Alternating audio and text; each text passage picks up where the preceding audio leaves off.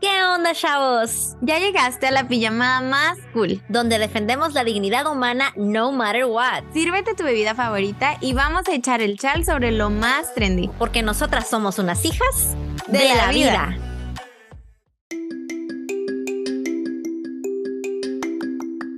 ¿Qué onda, chavos? Bienvenidos a una viernes más de Pijamada Pro Vida. Bienvenidos, esperamos que estén teniendo un día excelentísimo. ¿Cómo estás, Angie? Muy bien, amiga, muy emocionada porque el tema de hoy viene muy bueno. La verdad es que yo siempre he sido fan de todo lo que tenga que ver con chisme. y el tema de hoy tiene mucho que ver con chisme, pero es un chisme culto. No crean que es un chisme de que, ay, fíjate que la vecina. No, es un, es un chisme muy bueno porque es muy. Eh, tiene que ver con cultura, tiene que ver con historia, tiene que ver con un chorro de cosas, tiene que ver con. Pues lo que siempre decimos, ¿no? Con esta onda de tener criterio y no dejarnos manipular. Así que, pues la verdad, muy emocionada, amiga. pues sí, chavos, el día de hoy. Eh, el tema que les traemos a la mesa pues viene porque sabemos que se acercan fechas en las que se van a conmemorar a algunos, pues siempre, ¿verdad? En, en los días festivos se conmemora como algún personaje en México y a veces siento que eh, creemos pues que se, que se habla mucho de, se han construido mitos alrededor de estos personajes, ¿no? Que los pintan como una cosa perfecta y pues obviamente sabemos que por ser seres humanos todos somos imperfectos, pero no se nos hace cool que, o sea, en los libros los pinten como los perfectos y siempre como, especialmente países como Estados Unidos, ¿no? Son ultra villanos, ultra malos, siempre nomás queriendo dañar a México, ¿no?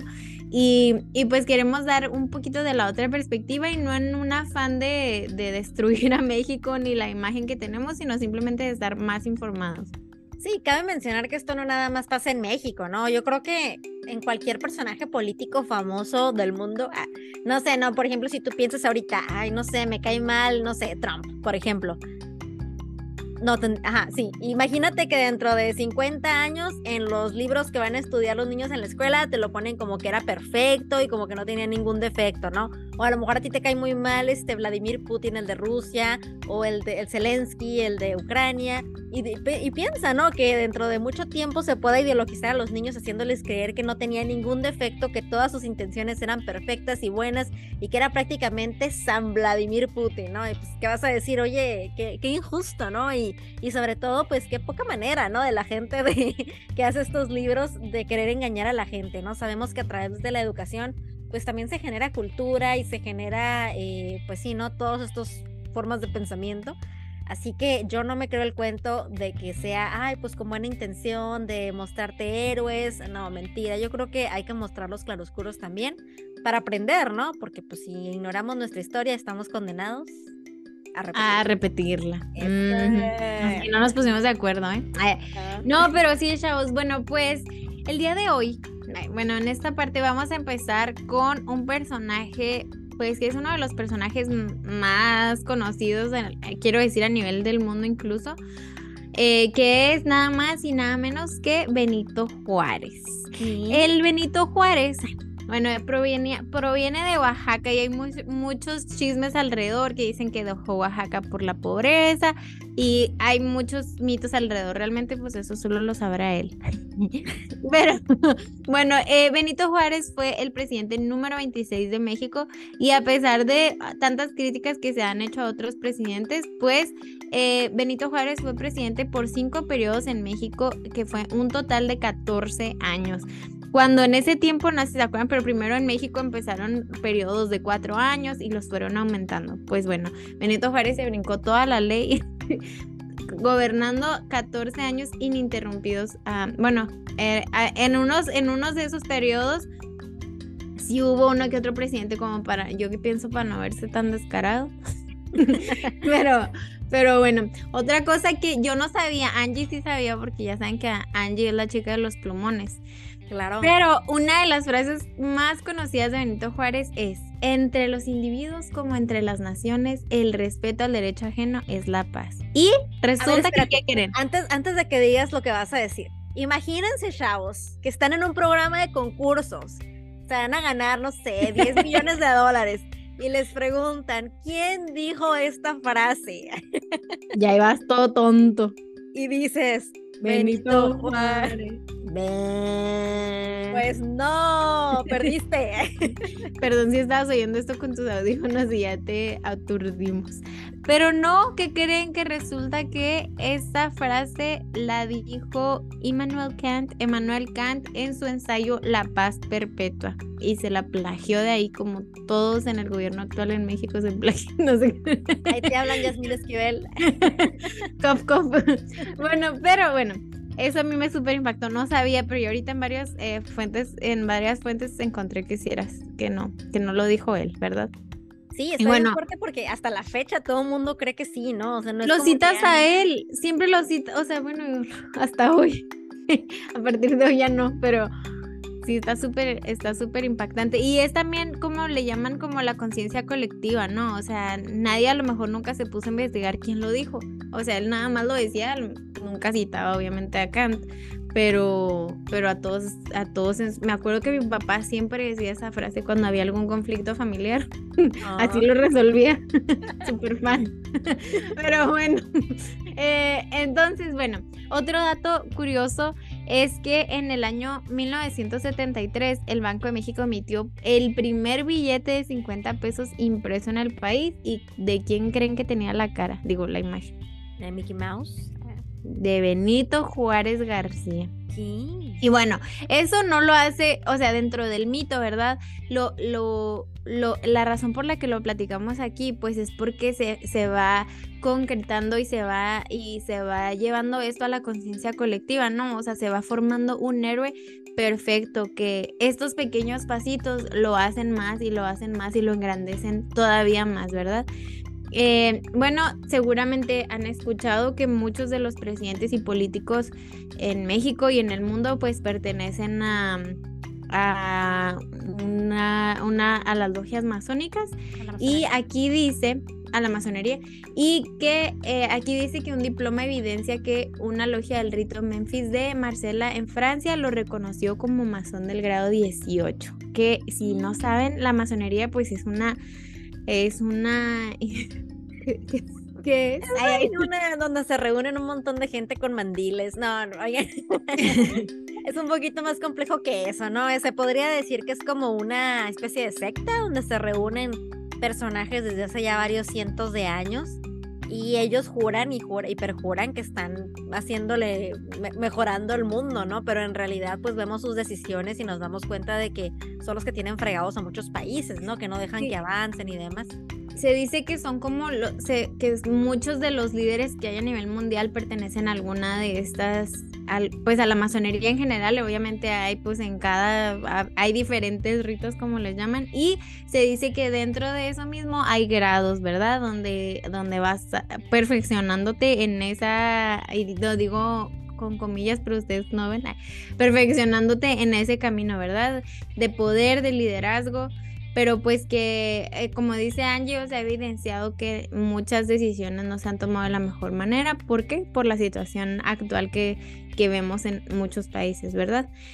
Em, otra, otra característica de Benito Juárez es que él fue muy radical e inflexible en sus ideas, tanto que no permitía negociación alguna. Ay, se parece un poco al AMLO.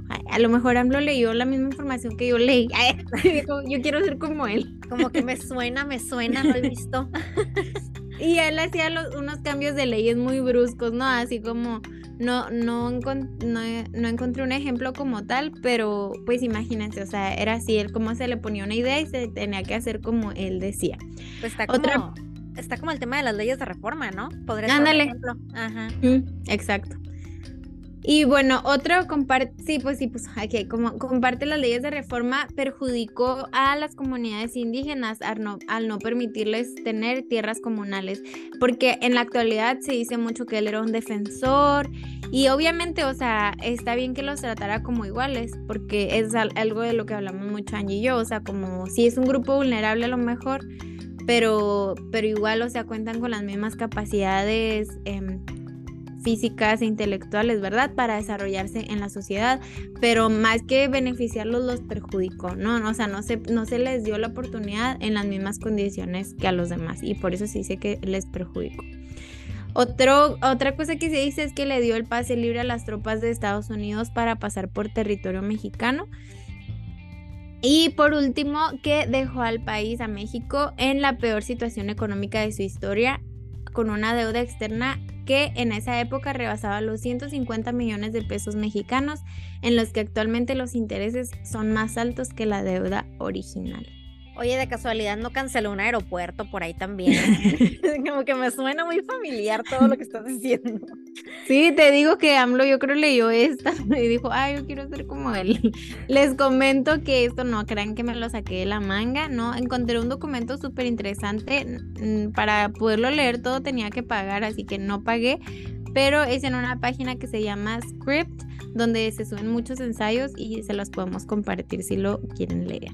Y el ensayo trae sus fuentes, obviamente, chavos. No piensan que ahí nomás nos lo inventamos. Sí, de hecho, se me hace bien padre que hayamos empezado con Juárez, precisamente porque, pues, esta semana que ustedes van a estar escuchando este, este, este episodio, eh, pues se conmemora, ¿no? Supuestamente el natalicio de este gran comillas de nuevo que ustedes no pueden ver, eh, héroe nacional, ¿no? Incluso, bueno, ustedes podrán ver en su ciudad cómo los masones se reúnen en ciertas plazas para justamente hacer un evento, ¿no? En, conmemoración de esta fecha y demás. Y realmente se sienten súper orgullosos, ¿no? De que es como su máximo representante y como que, wow, Juárez fue lo máximo y y en realidad, pues cuando vamos desmitificando todas estas cosas, nos damos cuenta de que de héroe no tenía mucho, ¿no? Que era un ser humano que también de repente le ganaba la soberbia, que le ganaba la arrogancia. Eh, es lo que dicen también, ¿no? Que así como de muy humilde, que no tenía tanto como dicen, ¿no? Entonces, eh, pues es muy interesante, ¿no? Como, pues en realidad es una historia. Me encantó también lo que dijiste, ¿no? De que cómo se construye la imagen de un héroe. En ese tiempo, pues obviamente no había redes sociales ni nada pero ya tenían sus medios para ir fabricando héroes. ¿Y cuál era una de ellas? Pon su cara en el billete de 50 pesos. Claro. O sea, son, son cosas que, y, justo, ¿no? También lo de la frase, pues nadie lo cuestionaba, porque lo hemos escuchado tantos años que ya nadie lo cuestionaba, ¿no? Es de él. Ajá. Entonces, eh, es, es, muy interesante, ¿no? Ahorita también me decías de que quién sabe cuántas calles en el país tienen el nombre de Benito Juárez, ¿no? Más de 60 mil más de 60 mil calles tienen su nombre, ¿no? Entonces, para que se den una idea, o sea, una persona, acuérdense también que hace, no sé, este, 70, 80 años, la gente normalmente no tenía estudios muy altos, la gente terminaba la primaria, a lo mejor la secundaria, y hasta ahí llegaban, era gente muy sencilla, pero lo que veían a su alrededor era esto, ¿no? Todos estos mensajes de que era un héroe y entonces, pues automáticamente no se cuestionaba, ¿no? Pero bueno, eh, traigo otro, amiga. ¿Quieres? Cuéntanos, cuéntanos todo. ¿Cuál traigo primero? Traigo a Cárdenas y traigo a Hidalgo. bueno, yo digo que Cárdenas para que, para que terminemos con Hidalgo. Buena decisión, amiga. Bueno, pues como ustedes saben, ah, pues de hecho además coincide, ¿no? Que justo el 18 de marzo también se va a estar conmemorando el tema de la expropiación petrolera y todo el mundo es como, wow, gracias a Lázaro Cárdenas porque se expropió el petróleo. pues, ¿qué creen? Que al final esta decisión tampoco es precisamente, no ha sido la más brillante ni la que más ha beneficiado al país, ¿no? Si nos ponemos a pensar, bueno, ¿qué hizo Cárdenas? Él fue de los que, él, fue el que impulsó la creación de muchísimos de los sindicatos que conocemos hoy, ¿no? Como el tema del, de la CENTE, que es este sindicato de maestros, que realmente él controlaba estos sindicatos, ¿no? Si tú te acuerdas, eran estos gremios donde el PRI siempre aseguraba los votos, ¿no? Era gente que de, de, alguna manera ellos ya tenían eh, segura, ¿no? Entonces él de manera pues brillante sí para él y para su estrategia, no tanto para beneficiar al país, pero pues creó estos sindicatos. Además, fíjate en esto, Cárdenas nacionalizó los ferrocarriles, o sea, había una industria ya de ferrocarriles en el país y a él se le ocurrió la brillante idea de nacionalizarlos. Tú sabes que absolutamente todo lo que toca el gobierno, todo lo que pasa de ser privado al gobierno, vale churro, ¿no? La decadencia, sí. Exacto. Entonces esto fue lo que le terminó pasando, ¿no? Ahorita volteamos a ver el país y pues realmente algún tren que tú digas, wow, la industria fer este, ferra ferrocarrilera. R con R cigarro. ¿eh? Creo que nada más en Chihuahua, ¿no? Es de los propios, los, de los pocos estados donde es más turístico, que, o sea, sí se usa como medio de transporte y pues como medio turístico, pero... Pero es privado el Chepe, ¿no? El Chepe sí es privado, pero el ferrocarril, bueno, pero está ah. rentado, es algo raro, así como que tienen ahí algo medio turbio. Ah, ya. Bueno, pues al final básicamente lo que hizo fue terminar de sepultar la industria. Y aparte de eso, eh, pues bueno, tenemos el tema de Pemex, ¿no? Que justamente tiene que ver con este asunto de la expropiación petrolera. Y pues bueno, básicamente también fue algo fallido. Actualmente, no sé si saben, pero México importa, iba a decir México. México. México, my friends. México importa el 70% del petróleo. O sea, sí, muy orgullosos de que Pemex, que no sé qué, pero en realidad es una empresa que no funciona y justamente la razón es porque está en manos de la industria eh, pública, ¿no? Lamentablemente. Oye, ¿y cómo se construyó ese mito también? O sea, porque tú hablas con algún mexicano del petróleo y es como, o sea, es, es algo que el mexicano tiene que proteger y te sacan el himno nacional, ¿sabes? Como, y el maciosare y, y, yo aquí lo defiendo, ¿sabes? Y es como, a ver, o sea, realmente, ¿para qué necesitamos una refinería? O sea, si no, si no es, no no le hemos dado el mejor uso al petróleo, o sea, y hasta ahorita no, no se hizo nunca un buen manejo y ahorita solo en ese ejemplo de la refinería, o el dinero nada más está tirando que ni siquiera lo vamos a aprovechar. Aunque hubiera hecho un proyecto excelente, aunque fuera una refinería que, que ahorita estuviera en las mejores condiciones, pero sabemos que ya se ha inundado cantidad de veces, que han tenido incendios ahí en plenos océanos. el agua, sí. Sí, totalmente. Y, y, sí, justamente se ha reducido mucho como estos mensajes nacionalistas, ¿no? No sé si te acuerdas cuando estaba la reforma energética que decían, estaba este anuncio en la radio, ¿no? De que el petróleo es de los mexicanos, el petróleo es nuestro. Y pues a ver, ¿por qué no vas tú por tu pedazo de petróleo que te corresponde? Pues porque no funciona así, no es de nosotros, no es cierto, ¿no? Es, es como un mito que se ha creado. Pero bueno, aparte de eso, también hizo una expropiación masiva de tierras que terminó quebrando al campo. Un montón de obreros, de trabajadores del campo, terminaron huyendo a Estados Unidos y fíjate, Estados Unidos sí es una de las... Eh, tiene la, industria, la, agricultura de las más modernas, de las más eh, rentables, de las más avanzadas del planeta. A diferencia de México, justamente dicen que es porque, por aquí tengo el número, mira, 10 millones de agricultores huyeron a Estados Unidos en ese momento porque les quitaron sus tierras. Entonces volvieron al campo, lo quebraron prácticamente y pues se vinieron a Estados Unidos donde sí está funcionando bastante bien.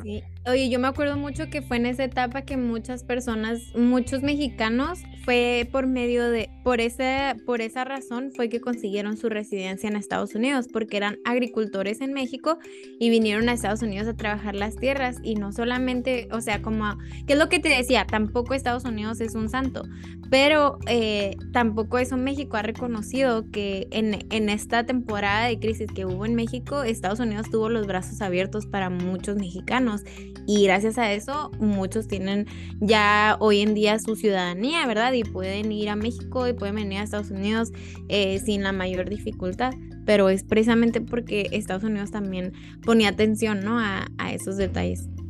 Sí, fíjate que ha sido como una relación bien complicada, ¿no? De repente muy, de repente bien tóxica Sí, justo, ¿no? Porque de repente soy bien buena onda y luego de repente ya no tanto. Y, ajá, sí, tal cual. Es una relación tóxica. Amiga, date cuenta. No, no es pero, pero pues sí, ¿no? Es, es bien curioso, ¿no? Como, este, no sé, por ejemplo, ahora que, fue Biden, no me quiero este, salir mucho del tema, ¿no? Pero sí, ¿no? Como este tema de que sí, es que nuestros países siempre todo bien, pues obviamente, ¿no? Siempre hay que tratar de mantener las relaciones bien, pero obviamente ha sido una historia de muchos claroscuros, ¿no? Donde pues ha habido cosas como estas, ¿no? Donde al final también terminaron apoyando a nuestros campesinos y la verdad es que pues al final a los que terminó beneficiando fue a ellos, pero no a México, ¿no? Sí, claro. Eh, también bajo el periodo de Cárdenas se crea la CFE, la Comisión Federal de Electricidad, otra empresa pública administrada por el gobierno, otra empresa que también ha sido completamente este, inútil en el sentido de que, no sé si sabías, pero en el 2018 tuvieron una pérdida por 70 mil millones. No sabía cuánto, pero sí había escuchado que, y que traían, traían huelgas y traían un problema ahí con los sindicatos, ¿no? Yo no sé si sea, o sea, ahorita que decías que gracias a él surgieron muchos sindicatos, supongo que en su momento eran tal vez incluso, no sé si decir necesarios, pero tal vez era una manera en la que las empresas prestaban atención al obrero. Pero yo siento que en el grado que estamos ahorita, o sea, los, las personas sindicalizadas en algunas organizaciones como en la CFE y, por ejemplo, pues en la Comisión Nacional del Agua, en todos estos lugarcitos, así como que tienen demasiado poder. Siento que rebasan el poder porque yo recuerdo, y esta es una experiencia personal, pero yo recuerdo que hice mis prácticas en Conagua y yo andaba, eh, tenía un proyecto especial, ¿no? Yo tenía que ir a las oficinas y tratar de hacer campañas eh, de comunicación interna y que, los empleados se conocieran y así. Y mm, si supieran la cantidad de, que tenía de problemas con ciertas personas y luego yo llegaba con mi jefe y le decía, oye, es que estoy teniendo problemas con tal y tal y tal. es que son desindicalizados, o sea, ellos no, no te van a contestar una pregunta si tú no les das santo y seña de por qué y es más, o sea, simplemente yo, o sea, como jefa, yo tengo, ella es, es, secretaria, pero si ella quiere, puede faltar toda la semana y yo, y sin dejar el trabajo hecho y yo no puedo decir nada porque es sindicalizada. Sí, sí, no, definitivamente se salió de control, ¿no? Siento que es un poco como lo que pasaba con el marxismo, ¿no? Que empieza por una buena razón. Obviamente sí había muchas injusticias en el sistema y las sigue habiendo, pero luego llega Carlos Marx con una cosa que en lugar de ser la solución, pues termina siendo peor de lo que estaba, ¿no? Entonces creo que algo así pasó, ¿no? Como que sí había que dar una respuesta al tema de los derechos laborales, pero pues esta no fue la solución y yo creo que justamente desde las élites se planeó para que fueran instrumentos de control, ¿no? Y pues eso es lo que han sido, ¿no? Al fin y al cabo. Pero pues bueno, eso es Cárdenas, amiga, ese señor que el 18 de marzo van a estar diciendo, wow, gracias a él. esto, esto es la verdad. Eso es la Ustedes van a estar informados y van a decir, a mí no me van a andar engañando. ¿eh? Yo me enteré por las hijas de la vida. o sea que sí, hay cosas que reconocer, pero no hay que cerrar los ojos a las áreas de oportunidad. Muy bien. Otra persona a la que yo les quiero hablar que creo que es un tanto al revés a lo que ya hemos venido platicando, que es nada más y nada menos que Porfirio Díaz. El malo malote. El malo malote. Yo me acuerdo que en una clase también de, o no, una clase de, en una clase en la universidad, teníamos la clase de historia y un profe como que era bien barco, la clase era a las 7 de la mañana y el profe nos ponía la novela El vuelo del águila para que aprendiéramos historia. Ay, no.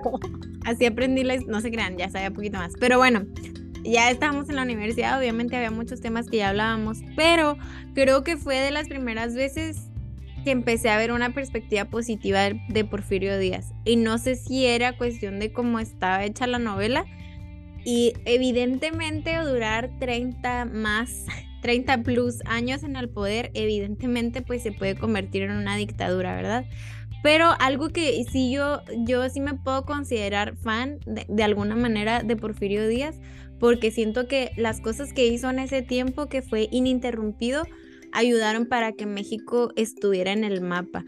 No, o sea, en ese tiempo, este, eh, México tuvo sus años de gloria en el ferrocarril. Como saben, fue cuando se tendieron los más de 20 mil kilómetros de vías férreas, que era un medio de transporte y un medio de comunicación. O sea, imagínate que México tuvo ferrocarril en forma antes que Estados Unidos. O sea, en ese, en ese momento, en el plano internacional, México era reconocido, o sea, estaba un paso más arriba de Estados Unidos, ¿no?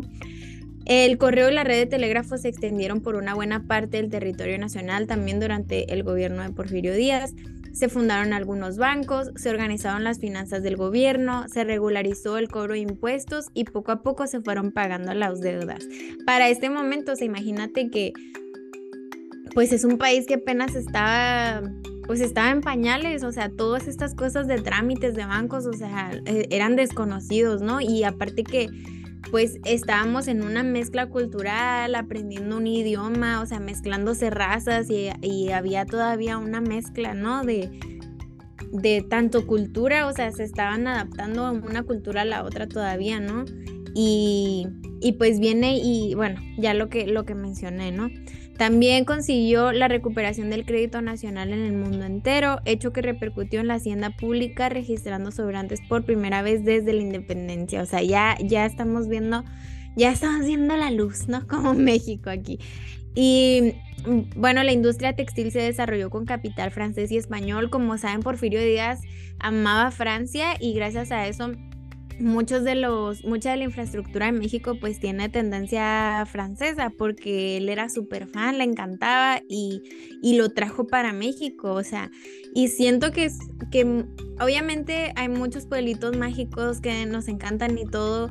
Y, y tienen también en, par, en parte como esta estructura, ¿no? Si se fijan, se parecen bastante a, ves una, no decir que es igualísimo, ¿verdad? Pero Guanajuato es muy parecido a algunas, algunos callejones de Italia, de Francia, o sea, tenemos esa, tenemos esa tendencia y yo creo que pues es, o sea, al final pues es una mezcla de culturas y es, es un tesoro de alguna manera para nosotros como mexicanos, ¿no? Que se haya hecho también o que tengamos pues esta influencia, está diciendo tendencia, pero era influencia.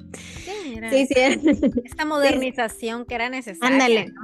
y, y, y, que y que aparte estéticamente es bello, o sea, las catedrales, todos los, eh, todos los edificios de gobierno, o sea, están con o sea, tienen esta estructura y yo creo que son muy bellos, o sea, actualmente nos impresionan este tipo de estructuras, ¿verdad? Del gobierno, de, de, las iglesias, o sea, que fueron gracias a esa influencia que se tenía. Sí, yo creo que muchas de ellas fueron antes, o sea, porque también está el tema de la conquista, obviamente también los ah, españoles, ajá. Tiene mucho las iglesias. Sí, pero, pero como que él continuó con este tema de la, de la tendencia a la estética, ¿no? Que todo fuera aesthetic, chavos. Aesthetic. Ah, lo aesthetic no es nuevo, ¿eh? Lo trajo Porfirio de... Ah, eh, igual eh, se hicieron grandes esfuerzos durante su gobierno por extender la educación pública, lo que permitió que se educaran más niños. Cada vez más mexicanos pudieron seguir estudios superiores y se empezó a formar en todo el país una clase media de profesionales y empleados públicos. Esto les platico que hace poquito lo hablaba con con mi esposo y le decía, es que al principio siento que México era, o sea, era, eras o eras pobre y en la así, o sea, estaba súper difícil el día a día o tenías lana y era como que la clase baja y la clase alta y era así, había una brecha grandísima, ¿no? Mi mamá cuenta historias así de que iban al mercado y luego eh, las señoras pues que trabajan en el mercado las, los conocían y a lo mejor les compartían de la comida o así y tú, o sea, los escuchas y obviamente lo cuentan así como que riéndose, pero yo digo, no manches, o sea, vivían en una situación bien difícil. Pero dicen, pero es que todos estábamos igual, o sea, había unas dos, tres familias que estaban mejor que nosotros, pero éramos la mayoría, o sea, los que batallábamos con... Pero, pero también, amiga, a ver, tu mamá no es de antes de días. Ah, no, no, no, no, ah. no, no, pero bueno, es cuando, es como se iba llegando, ¿no? O sea, porque Díaz era en pues en el centro del país y se va extendiendo pero de, manera muy lenta, ¿no? Ya mi mamá era en Chihuahua, o sea, tardó en llegar el mensaje. Lo mandaron en burro. Ándale. Sí, sí, sí, sí, no, completamente. No, y es que aparte todavía después de esto vino todavía el tema, ay, es que no nos va a dar el tiempo para hablar, por ejemplo, y a lo mejor aquí tú vas a estar en desacuerdo conmigo, pero está, por ejemplo, el tema de Pancho Villa, ¿no? Que también lo tienen como héroe. Y digo que vas a estar en desacuerdo porque se cree de Chihuahua. Mm. pero pues lo bueno que él era de Durango. El, Pancho Villa era de Durango, pero lo adoptaron en Chihuahua como. Es cierto, es que en Chihuahua está todo, está su museo, está su casa, sí, todo. sí, pero en realidad, pues también era un este asesino y demás, ¿no? Que en realidad. sí. sí. Ok, vamos a, vamos a continuar con este Sí, ya por último, nada más, uno de los últimos puntos, que esto es, o sea, reconociendo que obviamente durar 30 años en el poder no está chido, no es algo que, que aplauda, pero siento que a lo largo de la historia se ha dejado de ver las cosas buenas que se hizo Porfirio Díaz, ¿no? Y por último, nada más mencionar, pues, que se enriqueció la vida cultural con nuevos periódicos, revistas y libros escritos e impresos en México, y los teatros presentaban compañías y actores europeos y se extendió el cinematógrafo. Sí, que era lo más moderno, ¿no? Yo creo que sería como el equivalente a decir que ahorita metieron, este, no sé, inteligencia artificial, o sea, todo lo que viene llegando y que lo estuvieran ya implementando, ¿no? Sería como el equivalente. Hace súper interesante y Y sí, no, pues como decíamos, son claroscuros, ¿no? No es que, no es que hayan sido perfectos ninguno de ellos, pero y tampoco eran el demonio en persona ninguno de ellos, pero de repente sí nos molesta, ¿no? Que pongan así como que no, era perfecto o no, era lo peor. Y pues eran El villano. Exacto, ¿no? Como si fuéramos una novela de Televisa de esas. el vuelo del águila. Por ejemplo, ¿no? Diría tu profe. Oye, pues vamos a cerrar con nada más y nada menos que el cura Hidalgo. El cura Hidalgo, también conocido popularmente como el padre de la patria, no sé qué tan cierto sea esto, ¿no? Eh, pero bueno, vamos a ver, la, la, verdad es que Hidalgo también es todo un caso.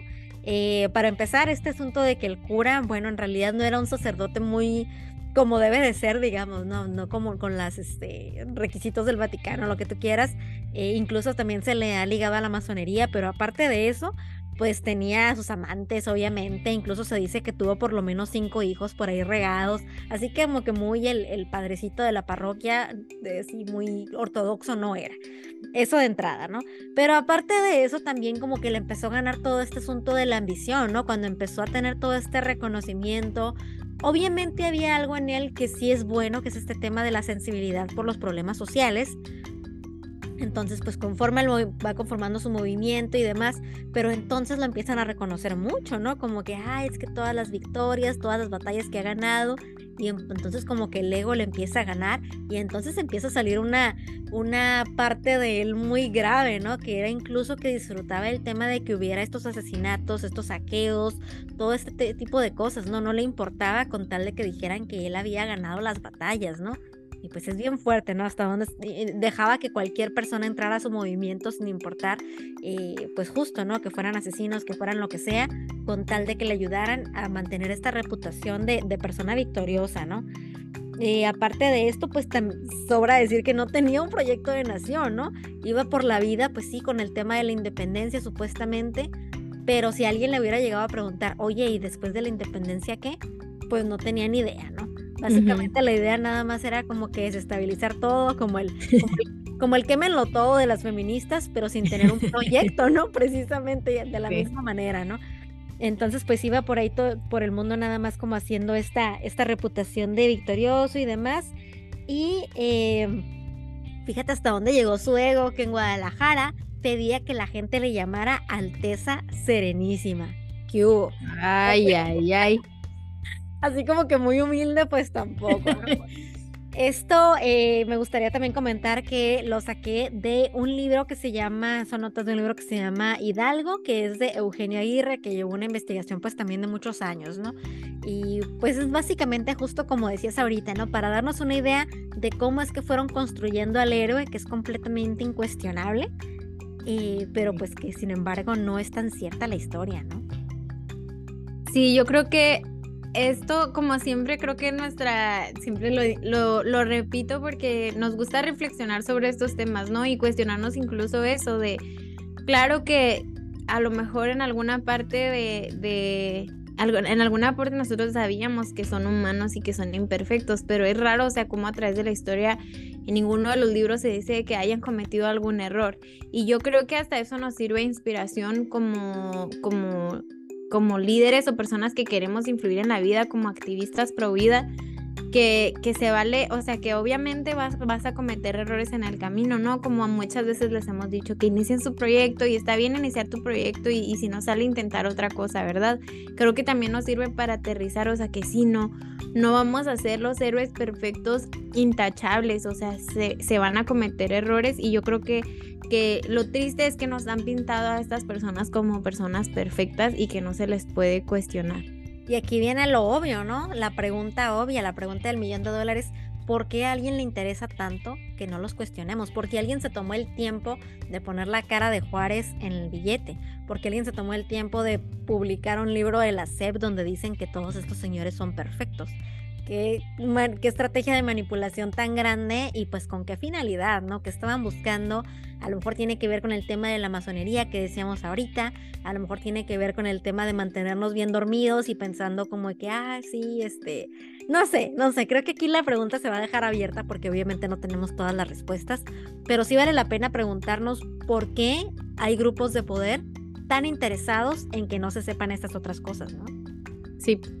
Yo creo que con eso nos quedamos, chavos. Esperemos que hayan disfrutado de esta charla del día de hoy, que lo lleven a la reflexión y pues igual nos compartan en redes sociales qué piensan, qué les pareció, si estuvo padre el tema o bien aburrido, les dio sueño. Pero creo que eso es todo por nuestra parte. Les deseamos que pasen muy bonita noche o resto del día y nos escuchamos la próxima semana. Muchas gracias. Bye bye.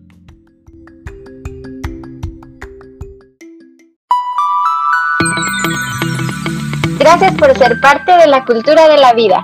Si te gustó este capítulo, recomiéndaselo a alguien. Y recuerda seguirnos en redes sociales. En Facebook, únete al grupo Comunidad Hijas de la Vida. Y en Instagram estamos como Hijas de la Vida, el podcast.